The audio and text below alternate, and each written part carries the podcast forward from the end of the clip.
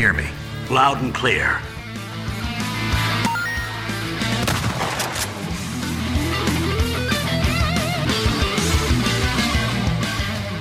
Detonado começando mais um episódio. Eu sou o Rodrigo Ferro, estou aqui com André Dias.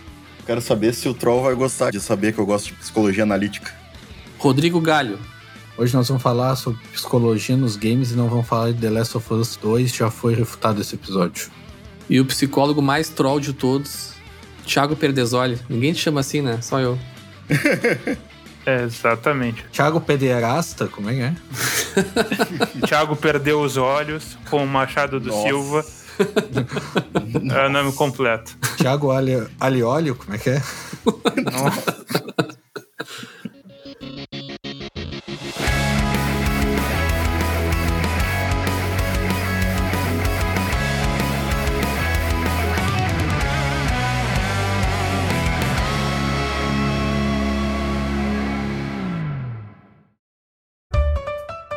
Antes de começar nesse episódio, gostaria apenas de lembrar as nossas redes sociais, Twitter e Instagram. Vocês podem nos achar no detonadocast. Também estamos na Twitch, twitch.tv detonadocast. Nos sigam lá, que seguida a gente está fazendo algumas lives. Também quem tem o Amazon Prime Video pode nos ajudar lá com um sub. Todo mundo possui um sub gratuito por mês. Vocês podem nos ajudar lá. E também, quem curte nosso trabalho e quer nos apoiar um pouquinho mais, a gente está no Apoia-se. Vocês podem nos achar lá por arroba detonadoifencast.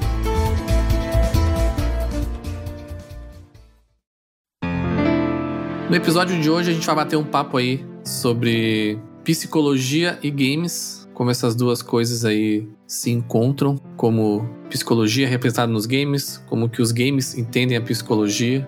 E para um episódio como esse a gente precisava de alguém gabaritado, afinal de contas a gente aqui só fala coisas que a gente não tem certeza, então a gente precisava trazer alguém que tivesse certeza de alguma coisa. Aí a gente trouxe meu grande amigo Troll, psicólogo e agora programador, né? Mudança de carreira aí na, na, na melhor idade. Isso aí é a melhor coisa a se fazer, né? Tu fazer psicologia antes de entrar pra programação, que daí tu entra preparado. Eu acho que ele é a única pessoa que fez certo, né? Ele fez o- realmente o. ele já se preparou psicologicamente pra pra encarar a carreira de programador, que não é fácil, não. E aí, Troll, como é que tá? Beleza? Velho, tranquilo. Ah, só em minha defesa, eu não tenho certeza de nada também. Eu vou falar várias coisas. Eu trabalho, eu trabalho com psicologia intuitiva. Eu falo que minha intuição mandar.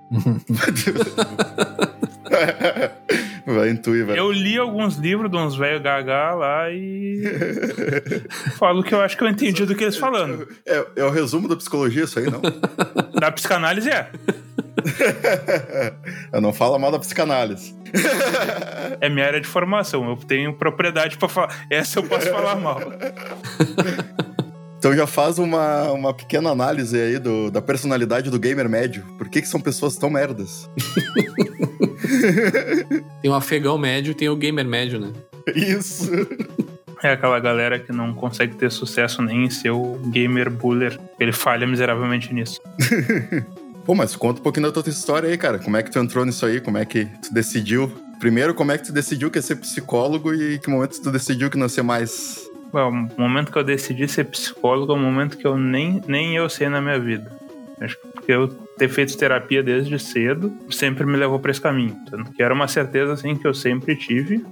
Mas antes de- da psicologia, pasmem, eu fiz dois anos de educação física. Ah, é verdade. Verdade. Já temos esquecido. Eu não tinha grana pra pagar a católica, e aí eu fui pra um. Eu tinha 16 anos, queria trago e festa, e eu, ah, eu gostava de praticar esporte, apesar de estar sempre acima do peso. Ah, essa faculdade parece divertida. E aí eu me destacava sempre nas disciplinas relacionadas à psicologia, viu que era, que era o que eu queria. Aí uma tia avó com pena minha disse: Não, vamos lá, tenta conseguir uma bolsa que eu te ajudo a pagar. Eu consegui a bolsa, entrei para psicologia para trabalhar com psicologia desportiva, me formei e fui para um consultório trabalhar com psicanálise da filosofia.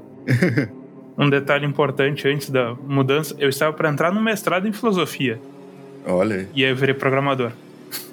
Olha aí, que, que mudança. Pô, legal que tu citou que tu faz terapia desde cedo, porque, cara, é uma coisa que hoje em dia, pelo menos pra minha geração, já é um negócio muito mais comum, né? Eu acho que nos últimos anos se fala muito em saúde mental, como não se falava, né? Principalmente eu acho que no século passado, assim, né? É algo que cresceu muito e, cara, acho que com a pandemia triplicou o assunto aí, né? Com, com tanto tempo que a gente tem em casa para pensar as nossas merdas, uh, a coisa costuma piorar. E é difícil achar uma pessoa que faz há, há anos, assim, que já tinha essa, esse costume, né? A gente vê muitas, muito mais pessoas começando mais recentemente, né? Sim, sim. Eu comecei com três anos e alguns meses. Foi um pouco depois do divórcio dos meus pais, aquela mentalidade do, do século passado de que filhos de pais separados crescem com problemas, então vamos tratar desse cedo. Mas acho que isso também explica um pouco do porquê que é tão mais comum. Porque apesar de a gente fazer terapia e ver que a geração dos nossos pais já era meio bugada, Sim. esse bug sem tratamento resultou num agravo na nossa geração. Uma bola de neve. É, a gente vive um contexto social que exige muito mais terapia. Os nossos quadros são mais graves. Hoje, uma das doenças que mais mata no mundo é a depressão. É uma doença psíquica. Então, acaba virando um item de sobrevivência hoje em dia. É, e tem uma de deturpação da, até da profissão, né? Como a gente estava brincando um pouco antes aqui com os coaches, né? Que eu acho que ao mesmo tempo que se dá mais importância hoje em dia ao profissional qualificado, né? Que realmente pode, né? Te dar uma, uma prescrição, te dar um... Prescrição não no caso da psicologia, né? Seria no caso da psiquiatria, mas uma... Um parecer, né? Sobre o, o que tu tem, o que tu tá sentindo. A gente tem muitas pessoas sem uh, essa sem essa formação, sem essa qualificação, também tentando agir nessa área mais de saúde mental de uma forma bem errônea, né? A oportunidade faz o ladrão, né? Tem, a gente vê muito disso. Acho que, claro, esse boom qualquer área vai ter. Nem agora essa função de eu migrar para programação, a gente vê ainda mais com, a, com o crescimento que teve com a pandemia, o pessoal ganhando dinheiro em cima da ideia de que programação é grana fácil. Sim. Eu acho que essa questão da, da saúde mental de forma geral, assim, né? Claro que com a pandemia isso aumentou muito, né? Por conta do contexto, mas não é uma, não, não é uma novidade, né, para ninguém, como, como, tu mesmo comentou. E até fazendo um paralelo, assim, com. Até o André tava brincando ali do gamer médio, né? A gente vê hoje muito essa questão, principalmente nos jogos online, assim, de, de muito hate, né? Muito preconceito com diversas minorias. E, e às vezes nem só com minorias também, né? Até o, o próprio desrespeito mesmo entre jogadores, de uma forma geral, né? Isso talvez explique um pouco, talvez, da, da frustração dessas pessoas com a vida dela e acaba descontando, né? No videogame ali, no computador, no online que eles têm aquela casca ali, né, para se esconder, né? Então, hoje existem várias, é, várias iniciativas, né, dessas grandes empresas que trabalham principalmente com esses jogos online, tipo a Riot lá com e outras quem desenvolve a, a Blizzard com o WoW, própria EA também com jogos como FIFA, por exemplo, criando mecanismos e coisas para tentar conter, né, esse tipo de comportamento assim. E é uma coisa que tá infelizmente vem crescendo assim, sabe? Por mais que as pessoas cada vez mais estejam cientes do problema, ainda acontece muito, né? É uma coisa muito pesada. É, a gente entra em duas questões. Ah, uma relacionada a agravos de, de transtornos, a gente vê hoje em dia, principalmente nas gerações mais novas, uma questão deturpada de imagem, de, de identificação, até porque tem muito hoje em dia a questão do, dos pais que têm filhos de troféu, ainda para um cargo social. Então, ah, tem, cuida ali no início, mas depois falta atenção. Também isso, ela cresce com uma dificuldade de lidar com frustração. Aí, fazendo um gancho com o nosso tópico, o jogo vem para saciar isso. Porque no jogo, tu tem uma liberdade de ser o que tu quiser. Sim. Então, muitos desses procuram o jogo porque, não, tá, na minha vida real eu não tenho para onde ir, eu não tenho como ser forte, no jogo eu vou ser o bambambam. Bam, bam. Sim. Aí ele passa e alguém ganha dele, entra o dado de realidade, frustra e faz ele se dar conta que, bom, peraí, não, não é tão fácil assim deixar de ser eu. Eu vou seguir sendo eu. Isso é só um jogo. Só que às vezes o contexto real é muito pesado. Ele não pode chegar ali na sala, botar o dedo na cara e xingar os pais. Então é muito mais fácil xingar alguém que está do outro lado do planeta, na frente de um computador, que eu nunca vou ver, que eu nunca vou responder. É mais fácil. É, é justamente o que tu fala da casca, que é o computador é essa proteção. Sim, é muito cômodo, né? Tu ter certas. É essas iniciativas e certos comportamentos, né? Quando tá do outro lado do computador. A gente tem isso em. A mesmo nós que não praticamos esse tipo de coisa horrível assim, mas a gente, em uma proporção muito menor, às vezes, né, escreve ou fala alguma coisa que talvez, se fosse num contexto ali com a pessoa, não falaria. Sabe? Eu acho que não adianta a gente ser hipócrita aqui, porque todo mundo se estressou em algum momento com alguém dentro de um jogo online. Claro, com certeza. É, muitas vezes, cara, eu me peguei xingando crianças. Ninguém tá sendo hipócrita aqui, eu entro pra xingar os outros mesmo. eu nunca falei que eu entrava por outra coisa. Aí eu me peguei xingando criança, eu tava. Depois eu fiquei pensando, caralho, o que, que eu tô fazendo? Eu, tenho... eu já sou um adulto, tá ligado? Inclusive, na terapia, me disseram que tem que liberar mais. Liberar as, as coisas que estão te fazendo mal, e eu falei, eu acho que eu tenho que voltar pro CS, então.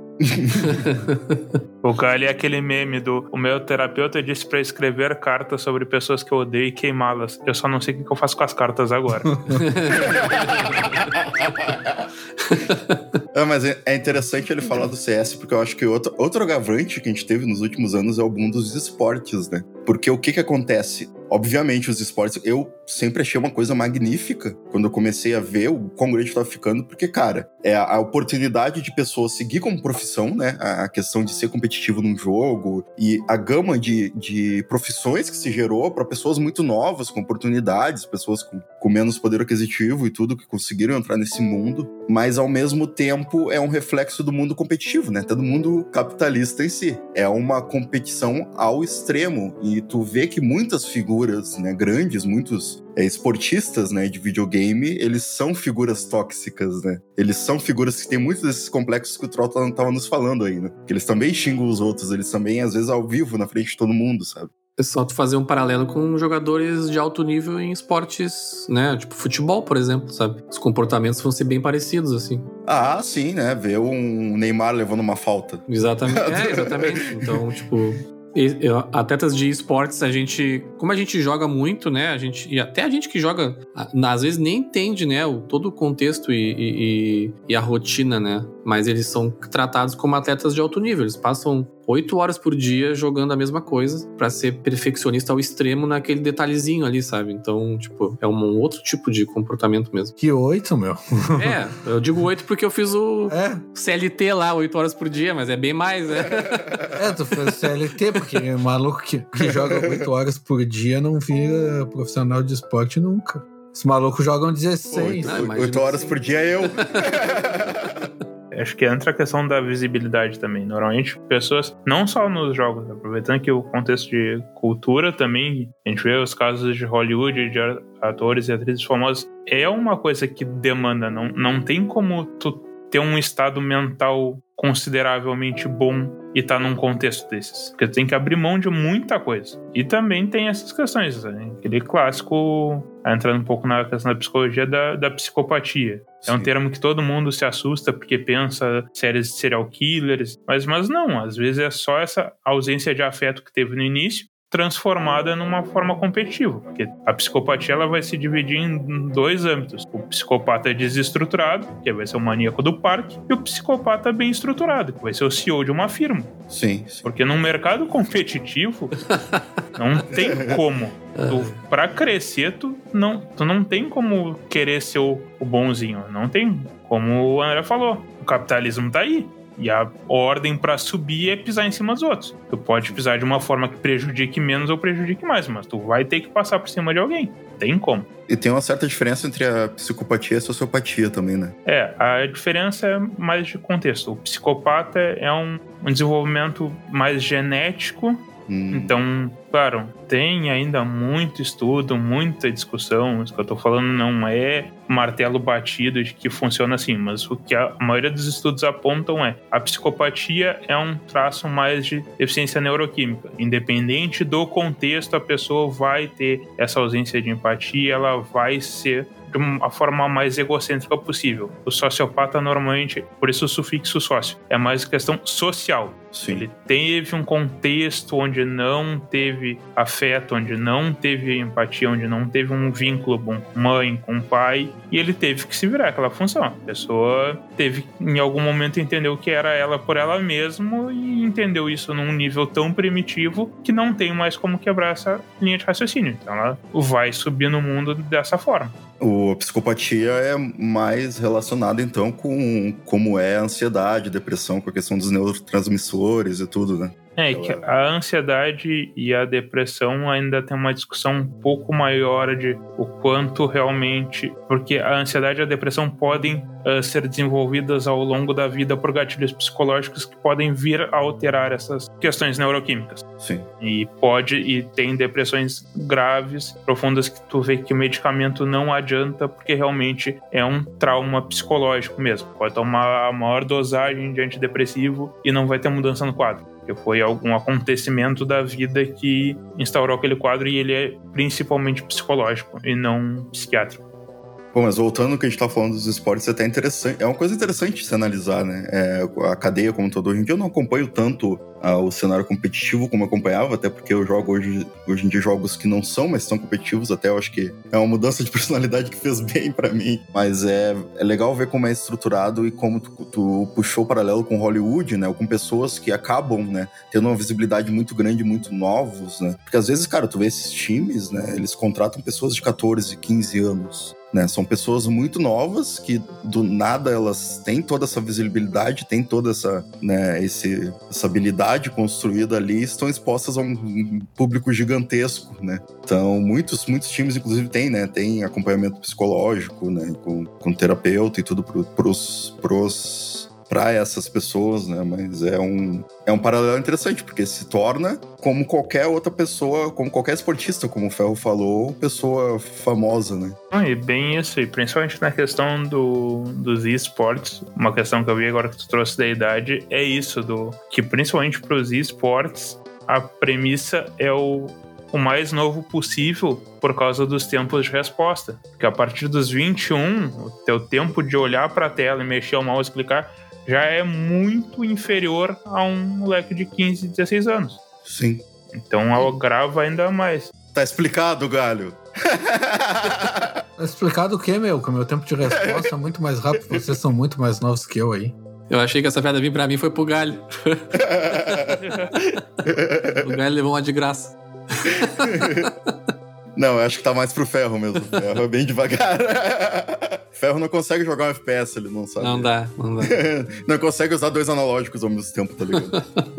É muita tecnologia. É que geralmente no FPS tu tem que apertar um botão pra mirar e outro pra tirar, né? Aí já apertar dois botões ao mesmo tempo já, já é meio difícil pra ele.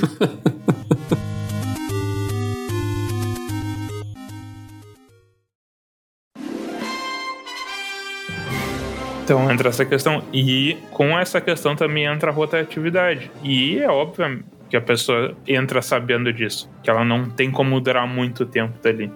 E tem que tirar o melhor disso. Sim. E é uma pressão hoje em dia com os prêmios. Por que que tu acha que tanta empresa de energético patrocina essa galera? É, e tem, tem também aquela questão da pressão que, tipo, tu pega um moleque desse de 15 anos, aí tu mete ele numa. Me esqueci como é que é o nome das casas lá de esportes. Gaming House. Bota ele numa gaming house, que aí ele tem Doritos refrigerante o dia inteiro, tá ligado? Aí o Magrão não trabalha, fica o dia inteiro jogando. Ele tem essa pressão que ele não pode cair, tá ligado? Ele não pode piorar, não pode ficar ruim, senão ele vai sair daquela barbada e vai ter que ou fazer uma faculdade ou trabalhar num comércio da vida. Pô, mas, ah, porra, mas, não, mas aí tu tá indo pro lado totalmente errado. É uma profissão como qualquer outra. É, Cara. mas, é, Peraí, né? mas é que pega essa pressão também, porque foi o que o Galho acabou de falar. Ele não trabalha, ele passa o dia inteiro jogando. Eu- Isso aí é uma construção meio foda do galho. É, Não, não é do Galho. É de todo mundo, né? De todos nós, né? Isso é o pensamento que a sociedade tem. Eu, eu vim com embasamento, eu não inventei isso. Sim, sim. A gente que é programador, já, a gente não trabalha, a gente passa o dia inteiro na frente do computador.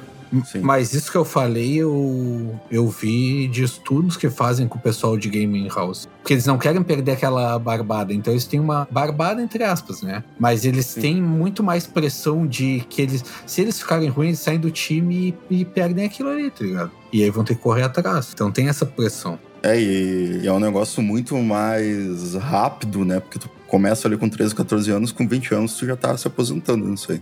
Não, e é algo mais É fácil de diferente. ser substituído também, né? Sim, diferente de jogador de futebol, que muitas vezes até chega até os 30, 30 e poucos ali. Ainda é uma carreira curta, se para pensar, mas é, é maior, né?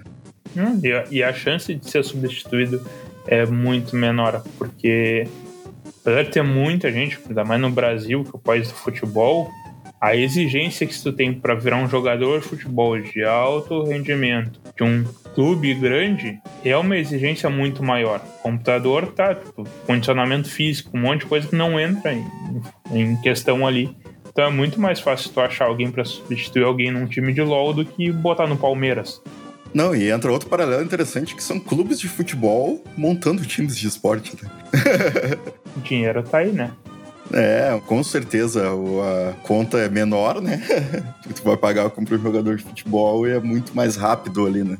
A ascensão.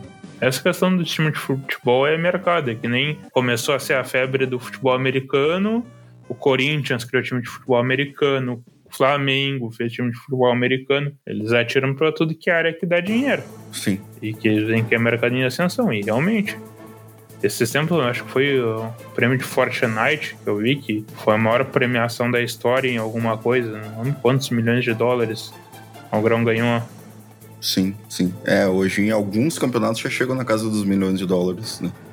Eu acho que até pouco tempo o maior era o Dota, o Fortnite já deve ter passado. Mas o Dota era questão assim de prize pool de 25, 30 mil dólares, eles pegavam muito dinheiro da comunidade, né? Eles pegavam parcelas das microtransações e colocavam em premiações do Mundial. Então o time que ganhava primeiro, às vezes ganhava 15, 16 mil, milhões de dólares ali. Aí tu imagina lá o galho de 14 anos com um milhão de dólares jogando videogame o dia inteiro. Não tem como dar certo. Não vai prestar. A gente tá falando sobre como que o videogame influencia, né, de certa forma, às vezes, a parte psicológica, mental, né, de quem joga e tal, como que isso tudo tá se conecta. Mas a gente também tem o inverso, né, que é como o videogame pode ajudar, né, as pessoas a, a se tratarem, né, e a melhorarem a sua saúde mental, assim. Eu até tava conversando brevemente com o Troll antes aqui da gravação, e ele citou um console que, que aí me deu um toque engraçado, porque raramente é lembrado por isso, mas que ajudou bastante gente foi o Nintendo Wii, né, Troll? Se quiser também dar uns exemplos aí do que tava me trazendo, que eu achei bem interessante, assim.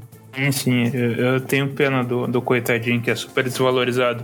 Mas o, o Nintendo Wii acho que foi o videogame mais revolucionário em questão de saúde mental que eu já vi. Tem alguns estudos, principalmente relacionados à terceira idade, de casas de idosos que começaram a instalar e o índice de melhora em quadros de depressão, ansiedade e até alguns problemas físicos foi muito grande. Assim.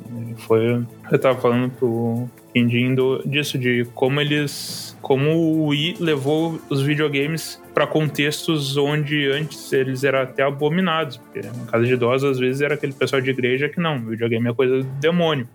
Sim. E aí o Wii, com a questão da movimentação, melhorou quadros depressivos, quadros ansiosos. Na época que eu tava na educação física, a gente tinha aqui na, na Federal de Pelotas o Projeto Carinho, que era um projeto de assistência à comunidade de síndrome de Down.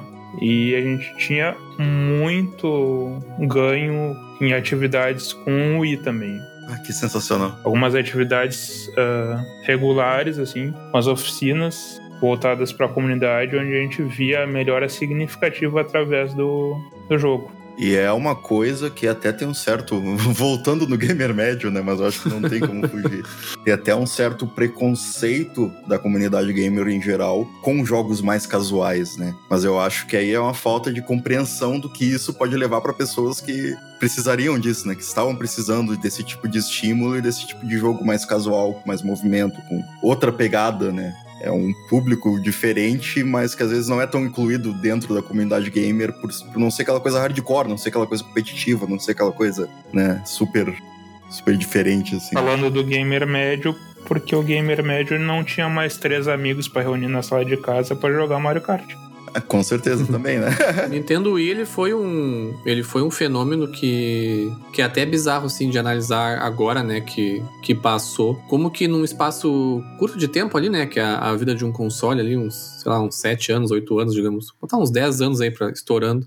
Como que ele realmente se tornou uma coisa. Aqui no Brasil eu não tenho certeza, mas lá fora, tipo Europa, Estados Unidos, Japão, ele tava em todas as casas, sabe? Até por tá mais, ser mais barato e tudo mais, era bem mais fácil de comprar. E como que ele atingiu, como o Troll comentou, pessoas que nunca jogaram, pessoas que não enxergavam videogame né, de uma maneira legal mas ao mesmo tempo eu fico analisando esse fenômeno de como isso também se perdeu, né? Por mais que depois veio o Nintendo Wii que, não, que foi um fracasso, e até o Switch, que ainda tem controles de movimento, os jogos já não são mais feitos com esse intuito, né? Tem alguns ainda, mas não é aquele boom assim. E é um pouco triste pensando nesse, nesses casos aí, né, que tu citou, que essas, essas pessoas, essas, essa, ainda precisam de jogos assim, sabe? E vai ficar meio que preso na, naquele console ali, naqueles jogos. Não, talvez não exista uma evolução disso, né? A gente vislumbrou alguma coisa com o Kinect, com a Microsoft, que acabou depois também sendo descontinuado. Mas hoje em dia o mercado foi para um outro lado, assim, né? É, eu, eu vejo outras iniciativas, você citou o Kinect, né? Não, não tem ainda o mesmo impacto, mas eu vejo um futuro para esse lado, né? O própria questão do indo mais para as pessoas com disabilities, né? Com problemas físicos, questão do, do, daquele controle acessível do Xbox, que é uma coisa maravilhosa. Verdade, verdade. Consegue criar o botão que tu precisa da forma que tu precisa para usar nele, né? E até agora a questão do VR, né? Porque aqui no Brasil ainda é uma coisa muito cara pra gente, muito inacessível né? Mas no exterior eu tô vendo muitas pessoas que, com a questão da quarentena e tudo, pessoas que gostam de fazer exercícios, né? Tanto pela saúde física quanto pela saúde mental, migram para jogos de VR, né? Principalmente com Quest 2, agora que tu não precisa de fio, tu não precisa de nada, né? Não precisa nem estar tá com computador, os jogos são nele mesmo. É, muitas pessoas fazem exercícios usando ele, ou jogam jogos que fazem movimentos, né, usando ele. E isso teve um boom um pouco maior lá fora agora com a pandemia. Né? Vi vários youtubers gringos falando disso. Infelizmente não é algo ainda como foi o Wii, mas eu acho que já é um caminho legal também, né, com a evolução da tecnologia de uma forma diferente, mas acho que para o mesmo objetivo. Realmente se perdeu muito, mas eu vejo que ainda tem algumas pessoas tentando trazer isso até na na Federal que ainda tem um grupo que eles chamam do é o Exer Games. São esses jogos relacionados à atividade física. Eles fazem estudos de condicionamento, de resultado, de pessoas que praticamente se exercitam exclusivamente com, com aqueles Just Dance. Entreguei a idade agora. Pokémon GO. É. Então, é, porque tem o Wii eu acho que foi realmente o mais completo, assim, que eles tinham até o no próprio Wii Sports um, um sistema direcionado até para treinamento, né? que tinha uma plataforminha que tu podia comprar e era mais direcionado para isso. Mas vejo que ainda tem alguns, alguns jogos, esses de dança e alguns voltados até para a prática de atividade física mesmo. Assim. E não só com coisas físicas, né? Vira e mexe, eu vejo algumas notícias de pessoas idosas que jogam os mesmos jogos todos os dias, há muitos anos nessa rotina, né? Justamente pessoas que tinham problemas de ansiedade e depressão. Eu acho que a gente tem exemplos, né, do Wii. Eu lembro de ver uma senhora, sei lá, de 80 anos, que ela mantinha o recorde de dias consecutivos mundial no Wii Sports, ou galera, alguma coisa assim. que legal. Sabe? Porque ela porque desde que o console lançou, ela jogava todos os dias, ela tinha aquela rotina aquilo ali, tá ligado? Era um negócio que fazia muito bem pra ela. Até aquela senhora que tinha 3 mil horas no Animal Crossing, sabe? Que também é uma senhora de 70 e poucos anos e tal, e que veio à tona, acho que o lançamento do, do novo Animal Crossing ano passado, que é um jogo mais essa questão de relacion, relacionamento interpessoal, de tu né, criar a tua vila ali, cuidar, é um jogo mais diário, rotineiro, e que para ela também fazia muito bem, né? Ela, ela tinha 3.500 horas, acho que era na versão de DS, antes de ir pra, pra versão nova de Switch, sabe? E a gente não pode esquecer do Pokémon GO, né? Ah, é o que faz as pessoas se exercitarem muito mais que todos esses que vocês falaram aí. Bah, quantos quilômetros andei com Pokémon GO? Eu tinha gente que odiava e me via pedalando e. Ah, o que que saiu pra pedalar? Ah, tem que chocar os ovos aqui. Nossa, o jogo tá levando o pessoal pra rua. Eu, sim. E aí, aí começaram a apoiar o uso do, do Pokémon GO. É, eu vi uma matéria de um senhor de idade que ele tinha que se exercitar todo dia. Eu não lembro por que, que era, se era por causa da memória ou se era por alguma coisa muscular, mas ele tinha que caminhar todo dia. E aí apresentaram o Pokémon GO pra ele, e aí ele saía para jogar todo dia. E eu já me exercitei muito por causa do Pokémon GO. No... Hoje nem tanto, mas. Até tu descobrir que dava pra tu, tu hackear o GPS do celular. Podia caminhar. Isso daí não, não faz parte da, da minha gameplay. Você é o gamer médio. O Ferro falar isso, no mínimo, no mínimo a conta dele é do, do Team Mystic, que é o azul. Acertei, né? Acertou, mas eu nem sei qual é as treta que tem nisso aí. Que eu... é um bando de fake, é um bando de fake GPS mesmo. mas até para finalizar essa questão da, da Nintendo, pelo menos no, no, que diz quesito, assim, as, as grandes empresas, né? Ela é ainda a única que, pelo menos eu acho que sim, né? Que ainda investe em alguns jogos relacionados à saúde. Até recentemente ela lançou um jogo que até no Brasil aqui é um pouco caro, porque ele vem com os periféricos e tal, que é o Ring Fit Adventure. E ele é um jogo de exercícios super completo, assim. E eu até sempre que eu, que eu vi, assim, até pelo preço eu tinha um pouco de preconceito e até nunca tinha ido muito atrás dele. E esses dias eu tava pesquisando e entendendo melhor o jogo, assim. Cara, o jogo possui acho que mais de 200 tipos de exercícios, sabe? Todos exercícios, claro, que dá pra te fazer em casa, de boa. Vem com periférico ali, tipo, principalmente na pandemia agora, né, com essa função toda de não poder sair, as academias fechadas e tudo mais. Vem a calhar, né, esse tipo de, esse tipo de jogo, esse tipo de... que vem se perdendo, né, com PlayStation 5, Xbox, por exemplo, a gente não vê esse tipo de jogos, assim. Hoje em dia tá mais no, no Switch mesmo. Ou pra quem é retrô, né? Galho. E tem o, Nintendo Wii ainda. É que o pessoal que joga Xbox e PlayStation aceitou a derrota que não vai ser fazer atividade física, tá ligado? aceitou a. Eu, esse é eu na vida.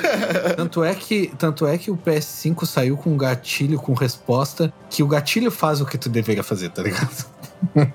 que é pra diminuir e tem gente que achou tão pesado o gatilho que já até desligou já. Não tem um esforço extra, né? Não, não, não quero mais esforço, tá menos. Sedentarismo reina. É, mas trazendo essa parte de jogos que fazem bem pra saúde mental, a gente tem jogos que acabam com o teu psicológico também. que eu não sei, talvez o, o Thiago possa falar melhor, que eu acho que não é muito aconselhável para pessoas que têm algum problema de depressão, ou que é o caso do Life is Strange mesmo, que o André adora. Sim. The Last of Us 2, que acaba com o teu psicológico de uma maneira.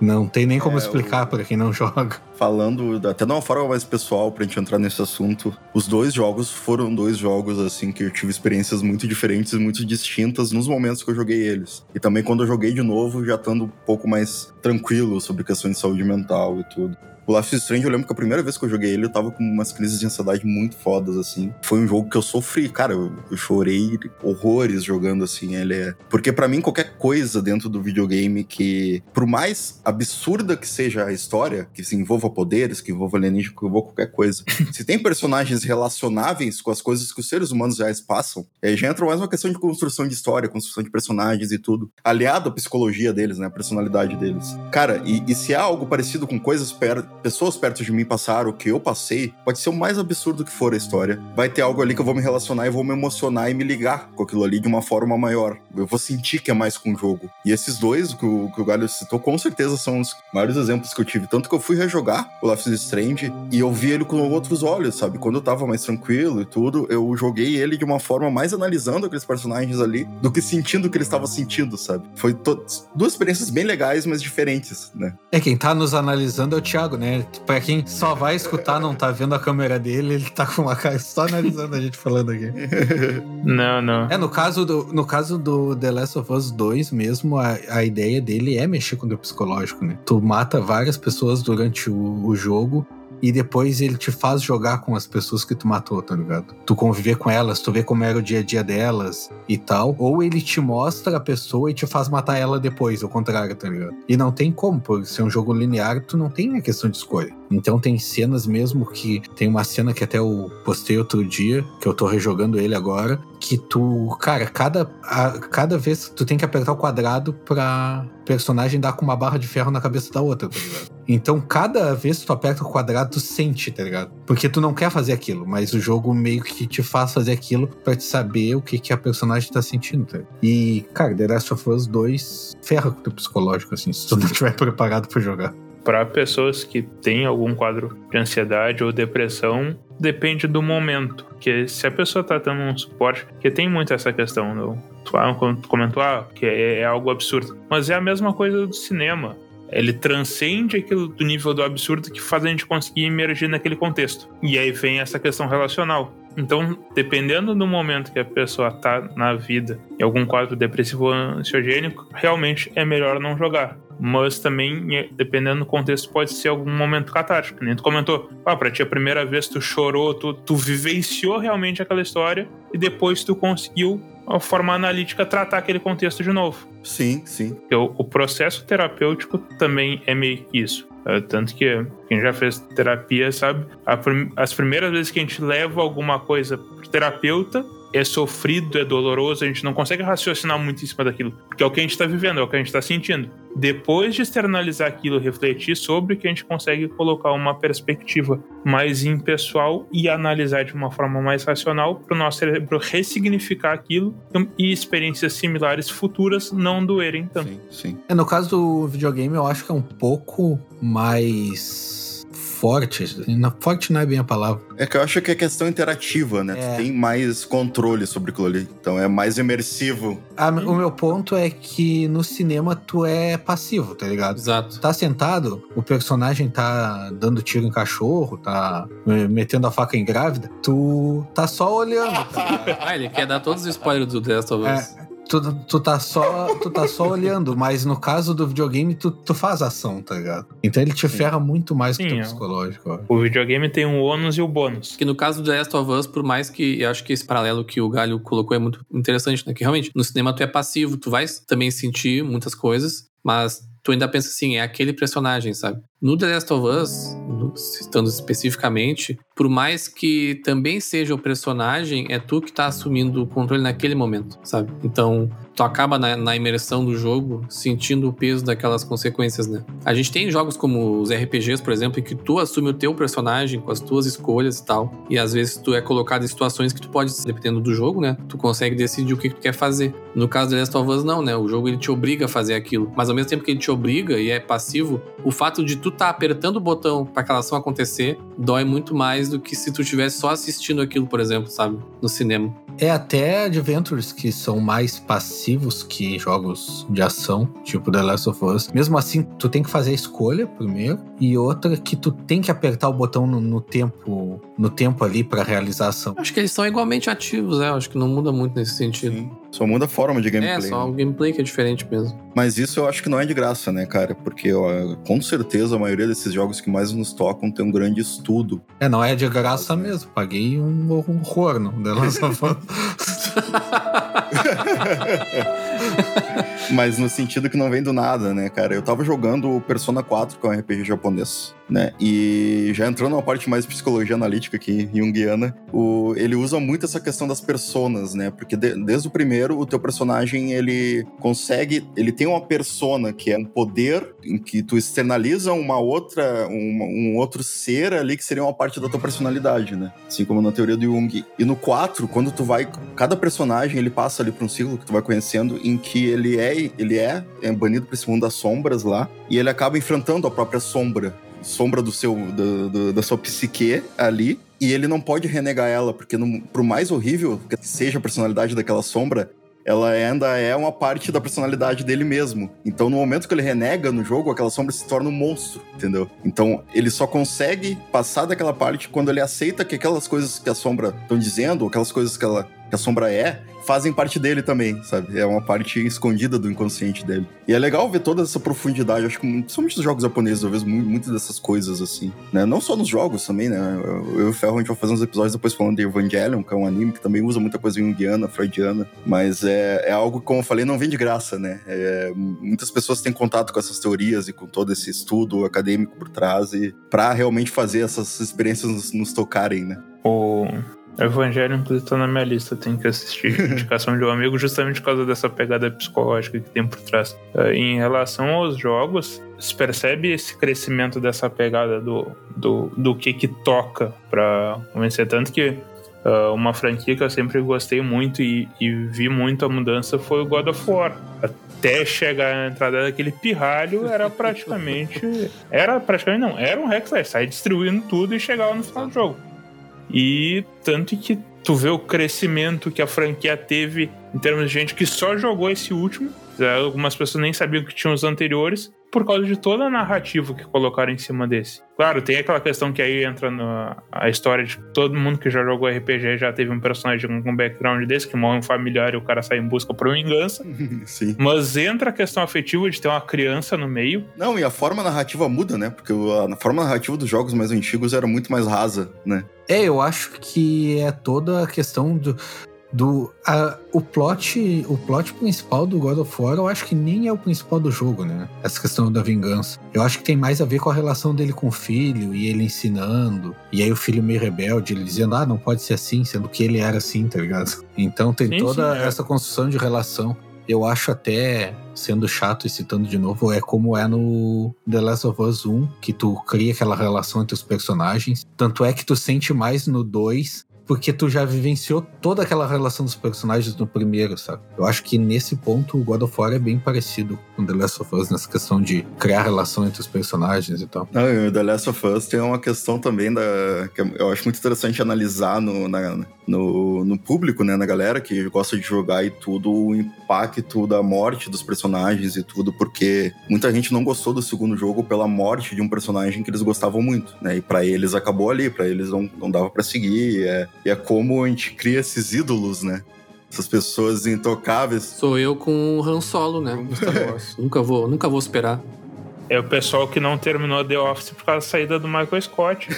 Sim. É como a gente cria essas figuras que são intocáveis, mas se tu olhar ali é só um outro ser humano com todas as falhas que a gente tem na vida real, tá ligado? É, e, e como isso gera essa comoção, né? Como gerou essa onda de hate no jogo, não só por causa das questões também sobre preconceito e homofobia, mas também sobre a questão né, do, do personagem ter morrido, né? Sabe? Tipo, ah, eu não vou continuar essa história porque não vai ter mais o personagem que eu gosto. E perder essa, toda essa profundidade que tem depois e toda essa análise sobre a morte dele que, que acontece depois ali, né? É, e foi toda uma desconstrução do personagem, né? Porque eles pintam o personagem de um jeito num, e aí eles desconstroem todo ele no, em outro, sabe? Eu acho que The Last of Us 2 tem muito a ver com esse negócio de desconstrução, e o pessoal meio que, que pirou, ah, como tu vai, como assim? Como assim a Anitta, minha ídola lá, é uma baita de uma nojenta e queima todo mundo? A gente tá falando do Star Wars Episódio 8 de novo? É isso? Então.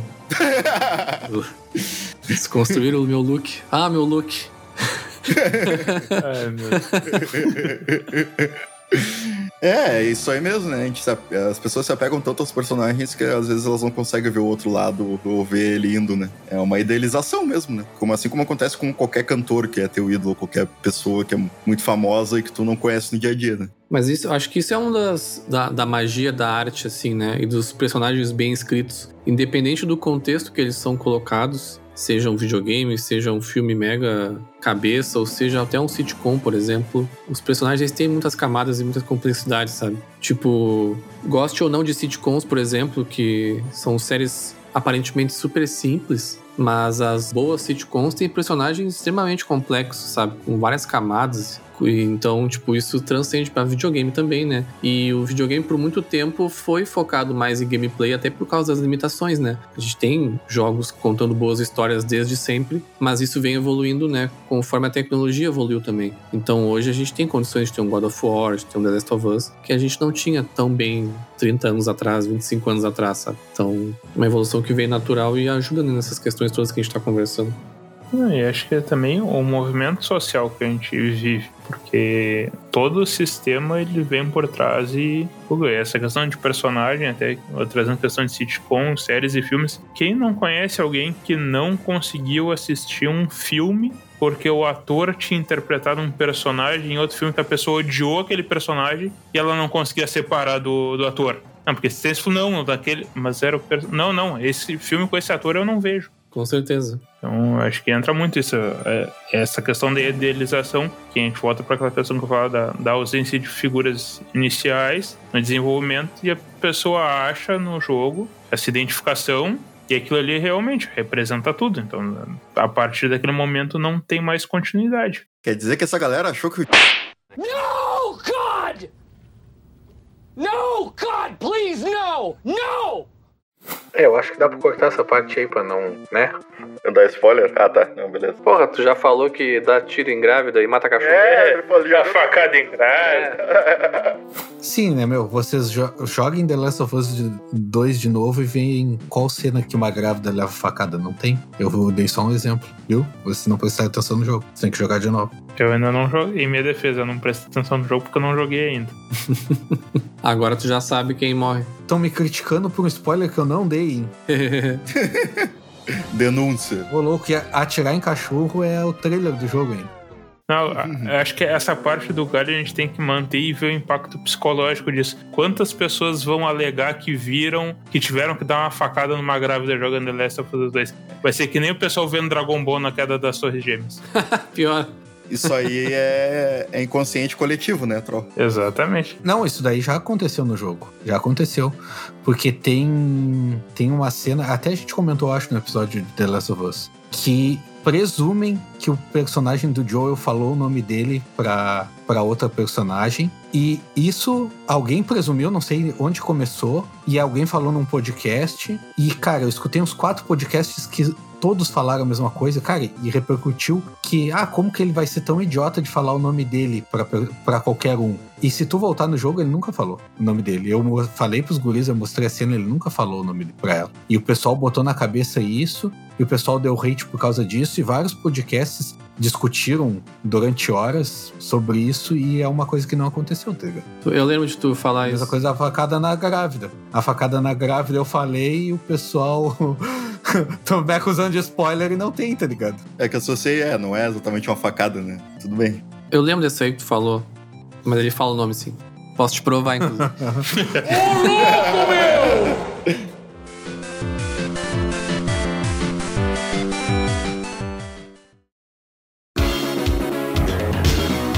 Uma questão que eu lembrei, assim, que acho que até pra mim foi muito forte, que é a questão de psicologia nos jogos, que alguns crescem bastante, que é a questão, principalmente nos MMOs, que é o sentimento de pertencimento. Acho que é, principalmente na minha época jogando WoW, assim, aquela briga pelas guildas por participar de alguma, por ser convidado por uma. E acho que eu que cresci no último online, o principal, assim, era entrar nas guildas fortes, porque eram as únicas que conseguiam derrotar os boss pra conseguir as armaduras mais complicadas. Isso aí eu acho que entra em qualquer comunidade né, é, virtual hoje em dia, porque no fim acaba sendo uma comunidade. Né? Ainda são pessoas reais ali, né, não- só, só estão no ambiente virtual. E como em qualquer comunidade, alguns vão se sentir né, mais acolhidos ali dentro, ou menos acolhidos, ou enfim, eu acho que. Eu também tinha muitos sentimentos no- quando eu jogava Ragnarok, né?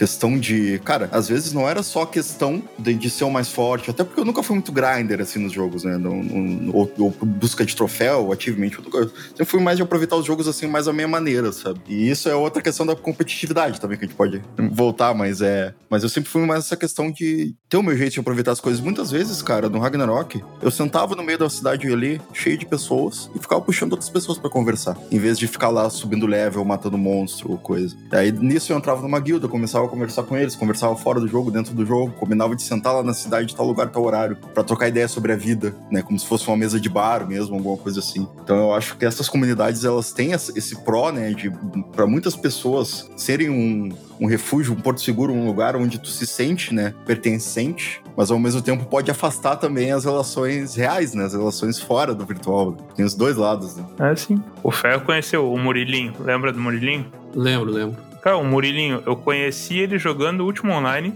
Nós dois éramos de Pelotas, a gente não fazia a mínima ideia. A gente era da mesma guilda, jogou o último online por uns dois anos junto, nunca se, nunca perguntou ah, de que tu é. Jogava na parceria. Aí acho que um ano depois eu fiz um churrasco na minha casa e uns amigos levaram ele. E aí nós nesse papo de Bah, não, porque eu jogava de jogo e não sei o quê. Ah, eu jogava o último online, ah, eu também. Que servidor tu jogava? Ah, em tal servidor. Ah, eu também. Que guilda tu era? Ah, tal guilda. Eu também. Peraí, qual era? Não era teu nick.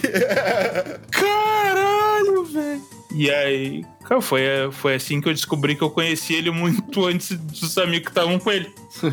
Essa questão de pertencer à comunidade também se estende para fora do jogo, né? Essa sensação de pertencer à comunidade, a gente tem aí os console wars, né? Os Xbox Mil Grau, É. essa galera piradona que, que fica viajando e xingando o outro pelo console que ele tem e tal. Não só pelo jogo, porque isso tem no jogo também, né? Pá, o pessoal que joga LOL não gosta do pessoal que joga CS, sabe? Com preconceito. As guerrinhas, né? É uma necessidade de estar dentro de um lugar que tu se sente sozinho na vida real e ao mesmo tempo tu necessidade de ser o melhor e aquilo que tu escolheu ser o melhor do mundo, né? Nada é melhor do que esse aqui que eu faço, porque minha vida fora disso aqui é uma merda.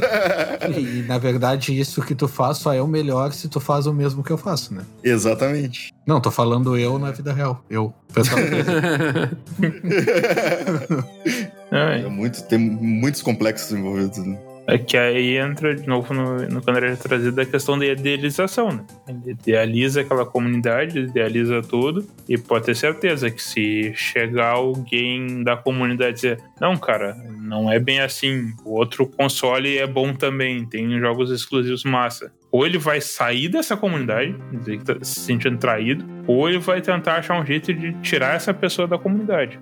Claro, isso analisando um quadro psicológico mais grave desse contexto, mas percebe muito isso, que é idealização do contexto que a pessoa tá, que é aquilo que resume a vida dela, não tem muito mais outra coisa que ela possa apresentar. Então, Eu acho que esse episódio, inclusive, o Troll podia dar um, um finalzinho ali, um- uma mensagenzinha final, né? De tipo, ah, qualquer coisa, procure ajuda. Tipo, é legal já que a gente tá falando sobre psicologia, deixar um. Não sei se tu. É, se você, se você é da comunidade do Xbox, procure ajuda.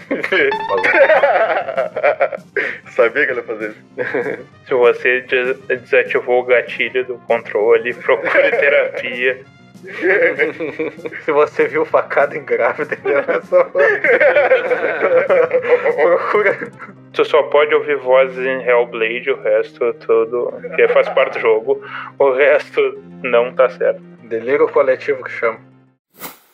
Ah, Acho que o André trouxe um ponto interessante de, de procurar ajuda, porque realmente a gente sabe que ainda mais no contexto de pandemia que a gente tá, os casos de depressão e ansiedade têm aumentado consideravelmente, tanto nos dois extremos, pessoas que conseguiram dar uma mudada na vida e se estabilizar em algumas coisas, tipo o meu caso, eu consegui mudar de área, consegui encontrar uma nova profissão, mas mesmo assim acaba nichando minha vida em trabalho, trabalho, trabalho, porque não tem uma dissociação do que é ambiente de trabalho, o que é ambiente de lazer. Mas que a gente tente, ah, bota o computador da firma num canto, a TV no outro. Mas assim, a mudança de cenário é muito rápida para o nosso cérebro reter essa informação. Quanto inúmeras pessoas que infelizmente não tiveram a mesma sorte que eu de, de ter essa guinada, então a gente sabe que isso agrava mais ainda. Então procurem, a gente sabe que tá difícil achar também, até porque a nossa rede de saúde está cada vez mais precária, apesar de